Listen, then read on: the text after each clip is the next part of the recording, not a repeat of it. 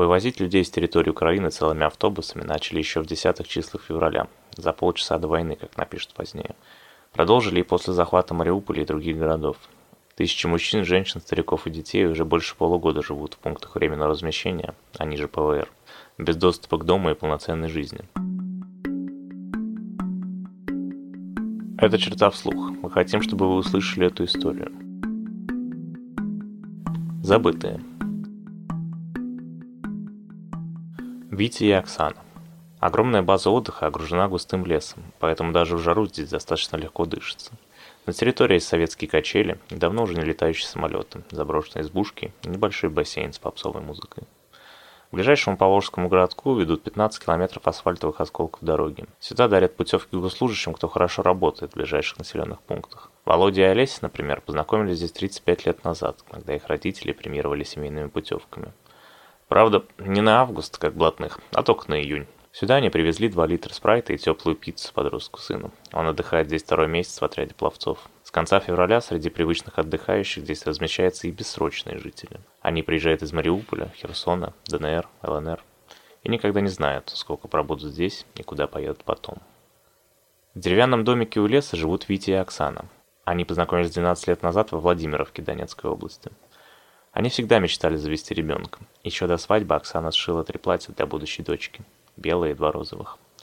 Пока что не сложилось. Денег Оксана и Витя не видели с 22 мая, того дня, когда покинули дом.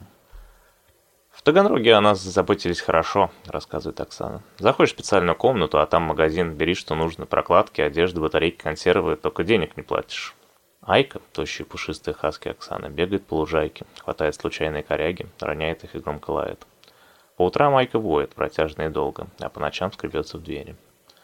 «Что поделать?» – вздыхает Витя. «Привыкла к дому, там двери не запирали, участок свой, места полным-полно было. Здесь она дряхлеет, два шага в сторону, и место заканчивается. Я бы так давно разучился ходить». Оксана в такие моменты начинает плакать и расчесывать шрамы. Когда-то она забила все рукава татуировками, чтобы не было видно шрамов. «Я же дура была, что от любви пыталась так», – как-то виновато комментирует Оксана. Шрамы наполняются кровью и становятся видны поверх цветных абстракций. А насчет того, что мы здесь, то я их ненавижу просто. Кого их, спрашиваю я. ВСУ. Разве это они начали? В эвакуации нам рассказывали про войну, что русские никогда не стреляли по мирным. Но и в жизни я точно не видела, кто стрелял. Знаешь, если честно, мне все равно, кто начал. Я скажу спасибо тому, кто закончит. Я ни разу не голосовала, не лезла в политику, я просто хочу домой.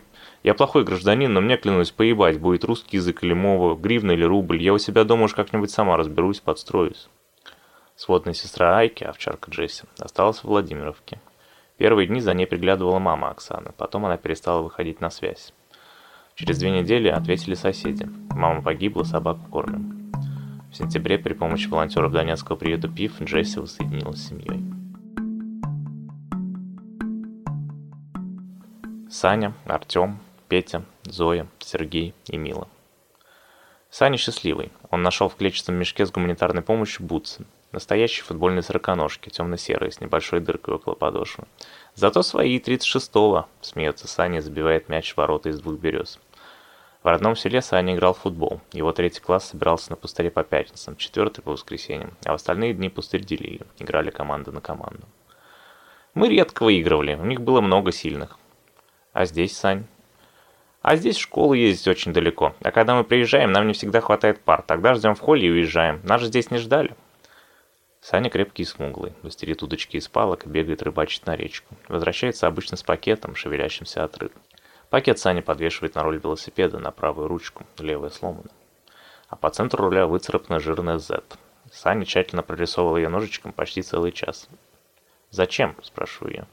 «Не знаю, просто это за победу, кажется». Саня бьет бутсой мяч и снова попадает в ворота из двух берез. Иногда на велосипеде пробует кататься Артем, трехлетний брат Сани. Худенький белокурый, застывший на лице спокойствия, он похож на ангела. Артем не достает до педали, поэтому всякий раз держится на велосипеде считанные секунды, а потом падает на асфальт. Не плачет, не кричит, чуть-чуть лежит, плюет на ссадины и пересаживается на свой трехколесный. Артем приходит в лагерь к волонтерам. Он мастерит веер ко дню рождения мамы, целый час складывает плохо гнущийся картон, вырезаем украшения, клеим блестки, готово. Саня берет посмотреть и неосторожным движением крепких рук рвет его пополам. Артем прикладывает половинки друг к другу и говорит спокойно. «Сделаю еще». В огромной столовой едят все вместе. Спортсмены, отдыхающие, беженцы. Еда не хорошая и не плохая по ГОСТу, с тяжелым запахом, но калорийная, питательная. Бутерброды, каши, густые супы. После первых порций на столах отдыхающих спортсменов появляются соки, конфеты и другая еда из магазинов, без налета эконом-общепита. А тарелки беженцев просто потихоньку пустеют. «Это для отдыхающих, нам не положено», — говорит пятилетняя сестра Саши Артема Зоя без зависти и злобы. Раньше Зоя жила в селе под Мариуполем и ела летом свои яблоки, абрикосы, вишни. А здесь ПВР нет ни молока, ни фруктов, ни овощей, жалуется милая мама четырех детей. Еды много, но для детей она не подходит. Мила замужем за трактористом Сергеем. Она жила в селе, воспитывала четверых детей, летом продавала на рынке вишню, а на вырученные деньги покупала всей семье одежду. Она не покупала газеты и не смотрела телевизор. Смартфона с интернетом у нее никогда не было, как и у мужа. Они никогда не анализировали международные отношения, не смотрели сводки, не читали интервью с политиками, только ухаживали за садом и растили Петю, Саню, Зою и Артема. Когда все-таки началась война, мы думали, что это случайность, неразбериха, но не может же наши дни так. А потом выстрелили в Петю. Голос у Милы спокойный, а ее слезы капают в порцию макарон с жареным луком. В Петю стреляли на его собственном участке, приняли в сумерках зеленую толстовку за форму ВСУ. Петя мочился около забора и услышал крик, повелевающий стоять на месте. Он испугался и побежал. Пуля настигла его уже на крыльце. Солдат извинялся и объяснял про толстовку и про сумерки, сердился на свою невнимательность. И ругал Петю за то, что тот побежал. Он помог подростку остановить кровь и пошел к своим. Спустя пять месяцев у Пети на месте ранения круглый розовый шрам, он почти не болит. Рана не нарывала, заживала хорошо. Петя всегда был крепким. Он еще не закончил 11 класс, но уже работает в своем ПВР. Каждое воскресенье косит траву за 80 рублей в час. Зоя и Артем иногда фантазируют, что на это можно было бы купить печенье или вишню, как дома. Но потом соглашаются, что деньги лучше оставить на новую жизнь. Где и когда она начнется, достоверно никто не знает. Наверное, в Краснодар поедем, чтобы климат не отличался и без обстрелов. Осторожно улыбается Мила. А может, ты в Москву, хоть что-то новое увидим. От старой жизни семья уезжала на БТР. Зою тошнило там внутри чуть ли не на солдат, хихикая рассказывает Саня. «Да это папа сказал, что мы больше никогда не вернемся», — оправдывается девочка. Сергей завел себе клетчатую тетрадку и рисует карандашом войну. По картинке в день, абстрактно. Он не разговорчив. Говорят, в селе чинил машины, продолжает чинить и здесь, когда видит неполадки. Владельцев об этом не предупреждает, и деньги за услуги не требует. Сергей надеется найти похожую подработку в Краснодаре на полгода, а потом, говорит он, придет пора смотреть за домом. Мне не важно, чьим по итоге будет, это политика, а по крови земля моя. Я там родился и право имею, чеканит мужчина. Эта позиция как эхо блуждает по разным ПВР России. Я слышал ее от сотен людей. Она дает им утешение. Пройдет 6 месяцев или год, я буду дома. Война войной, а родину никто не заберет. Рита и Софийка. У Милы и Сергея за стенкой живет Рита. У Риты есть ритуал. Она встает в 7.30 утра, берет за руку маленькую Софийку и ходит до самого завтрака по аллеям санатория. Без остановки набирает телефон мужа. Муж остался в Донецке и почти сразу после их разлуки перестал брать трубку. Изредка Рите удается дозвониться, но диалога не выходит. Муж то в гараже, то на работе. Рита в такие дни плачет, следом за ней Софийка. Рита жалеет, что согласилась на эвакуацию. Софийке здесь исполнилось два, а она как будто даже меньше, чем когда мы приехали. На одних крупах разве вырастешь? Из Донецка до ПВР Рита и Софийка ехали 30 часов. За это время вывозной автобус сделал только 5 остановок. Говорили, что не положено, машет рукой Рита. А было тяжело, у нас и взрослые ходили по цевям. Пахло, конечно, сильно. Однажды во время прогулки Рите позвонила соседка и рассказала, что ее муж пытается жить и строить новую семью, что стоило бы перестать о нем беспокоиться. Через несколько дней Рита и Софийка уже грузят вещи в автобус на Донецк. У каждого, конечно, своя причина туда поехать. Я бы хотел остановить семью, нормально же жили, нельзя было так сразу. Война войной, а за хозяйством смотреть надо, переговариваются возвращающиеся в Донецк люди. Не дело оставлять. У меня карандаши остались в нижнем ящике, привезу сюда и буду рисовать. А я хочу, чтобы папа измерил мой рост. Мы каждые три месяца отмечаем в прихожей. Взрослые суетятся с багажом, а дети играют. И взгляд невольно выхватывает их кислотные вещи из мешка с гуманитаркой. Я понимаю, что эти ярко-розовые леггинсы и желтые панамки я буду посознательно искать в военной хронике все последующие дни. Елена, Катя, Сима и Тамара Ивановна. Принимающем беженцев в татарстанском санатории корпуса с расписными стенами, на аллее громоздкий стенд со списками местных процедур, за воротами прямой трамвай до города, а в столовой по пятницам куриные элиши. Многое здесь безмятежно. В 7.30 утра в санаторий заселяется пожилая женщина в палантине с цветками. Она долго перебирает бумажки и рассказывает, что ее желчный пузырь раздулся еще лет 15 назад, а путевку от государства она выбила только сейчас. Пообещали вылечить и денег не взять. Ваша соседка уже заселилась, как раз ключи не понадобятся, у вас один ключ с ней будет, можно у меня оставлять, если не сдружитесь. А она не татарка? Если татарка, я не заселюсь, нельзя же русским с татарами. Фамилия у нее Смирнова, успокаивает администратор. Теперь в двух корпусах живут украинцы. Они тоже не выбирают, с кем селиться. Например, Елена с дочками Катей и Симой жила в одном корпусе, а ее мама Тамара Ивановна в другом. У Тамары Ивановны чудно оторвана правая рука. Чуть ниже локтя очерчивается неровная фигура с несколькими углами. О руке Тамара Ивановна вспоминает нечасто и коротко. Лежала совсем рядом, наклоняйся и бери. Да пришивать некому и негде. Еще не стали забирать кота Эрбиса, которого Елена когда-то выкормила из шприца. К шести годам он превратился в огромного пепельного зверя, который больше всего другого предпочитал лежать на подоконнике и смотреть на птиц. «Ну, понимаешь, мы его просто не унесли», — оправдывается Елена. Тяжелый был кот, ласковый, ужасно, но тяжелый. А соседи его еще почти два месяца видели, все бродил по двору, смешной. Спустя три месяца жизни в санатории Тамаре Ивановне разрешили переехать к семье, правда, на три этажа ниже. Тогда Елена принялась за борщ. Целый день нарезала овощи и натирала гренько чесноком. Позвали гостей. Мы сидели на кроватях между пакетами с одеждой и ели борщ из татарской расписной посуде. Пили за воссоединение семьи. Сима иногда начинала просить. «Только не говори никому, что у нас мультиварка, начальство выселит». А Катя собирала рюкзак в школе. Катя в Мариуполе в английскую гимназию ходила, пианино было, учительница по музыке приходила, седьмой класс, мы уже институт смотрели. А здесь что будет? Нормально будет, бабушка, я всегда хотела школу полегче, а еще войны здесь нет. И то дело, соглашается Тамара Ивановна и поправляет волосы локтем правой руки. Наташа, Тимур, Каролина, Дима, Диана. Они все уверены, что убежали от войны. Наташа и Тимур тоже приехали с Мариуполь. У них трое детей. Каролина, Дима и новорожденная Диана. В Мариуполе они жили просто, но красиво. Поженились сразу после школы, потом отучились, потом завели детей. Наташа стала медсестрой в онкологии, Тимур инженером. Жили в самом центре, по выходным гуляли все вместе по городу. Все странички в соцсетях в их семейных фото, на которых они гуляют у театра и церквей. На день рождения детей Наташа пекла огромные торты. Томаса Паровоза, Диснеевский замок, Талматинца Пэдди. Они здесь нашли себя лучше многих. Тимур устроился инженером. Мало часов и не те деньги, что в Мариуполе. Зато дети едят фрукты одеты не в гуманитарку. Пятилетняя Каролина тоже работает. Снимается в платьях из местного супермаркета для их печатного каталога. Она умеет позировать подолгу в пышных юбках, совсем не уставать. Когда-то Наташа училась на фотографа и тренировалась на Каролине. Иногда Наташа тревожится и смотрит билеты на самолет. Говорит – все так обострилось, а если и сюда, в этот город придет война? Как переживать еще раз бомбежки с тремя детьми? Такие моменты Наташа плачет, даже скорее кричит, в голос, вытирает лицо носом платком и прижимает к груди Диану. Мне на квартиру уже все равно. Ну, ездил туда Дима на днях, ну, поставил стекла вместо выбитых. Но снова же кто-то выбит. Мы вряд ли теперь вернемся. Надо туда, где хотя в ближайшее время войны не будет. В октябре, уже после нашей встречи, Наташа, Тимур и дети собрали клетчатые сумки и переехали в небольшой норвежский город.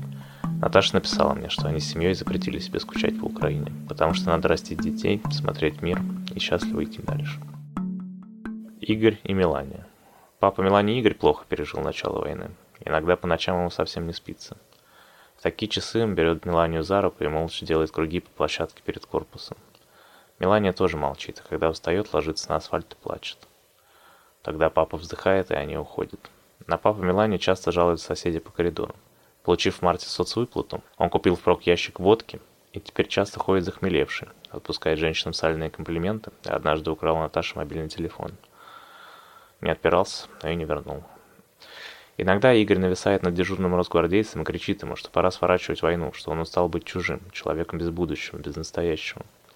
Потом запал Игорь иссякает, и он идет спать. Разгвардеец, высокий, крепкий, с оружием через плечо, ни на что не реагирует. Перед ним на столе всегда камуфляжная кепка, ванильные сушки и кроссворд. «Вы работали здесь раньше?» – спрашиваю я. «Не, сейчас, чтобы все было без ситуации», – формально отвечает разгвардеец и вписывает что-то в кроссворд. «Не по делу не вмешиваюсь». Перед референдумом на оккупированных территориях директора ПВР начали проводить среди беженцев пятиминутки политического просвещения, призывать их сделать правильный выбор. Прислали им каталоги жилых комплексов, где им выдадут квартиры, когда территории Херсона, Запорожья, ЛНР и ДНР присоединятся к России. Однако это было единственное политическое, с чем столкнулись тут люди. Когда солнечно, все дети играют на крыльце, играют в семью, в крестики-нолики, в догонялки. Так вышло, что все знакомы между собой еще с Мариуполем, все видели друг друга в бомбоубежище, красиво подкорректировать биографию здесь уже не получится.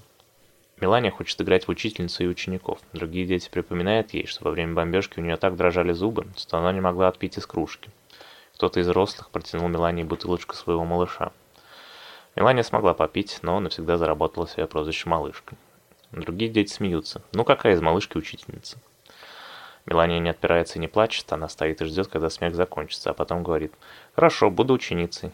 Все расступаются и снова играют вместе. Кеша ел семечки и летал до потолка. Хороший был птенчик, говорит Каролина. Дети теперь играют в животных. Еще у нас был рис, пушистый кот, добавляет Дима, ее брат. Он мурлыкал Кеша.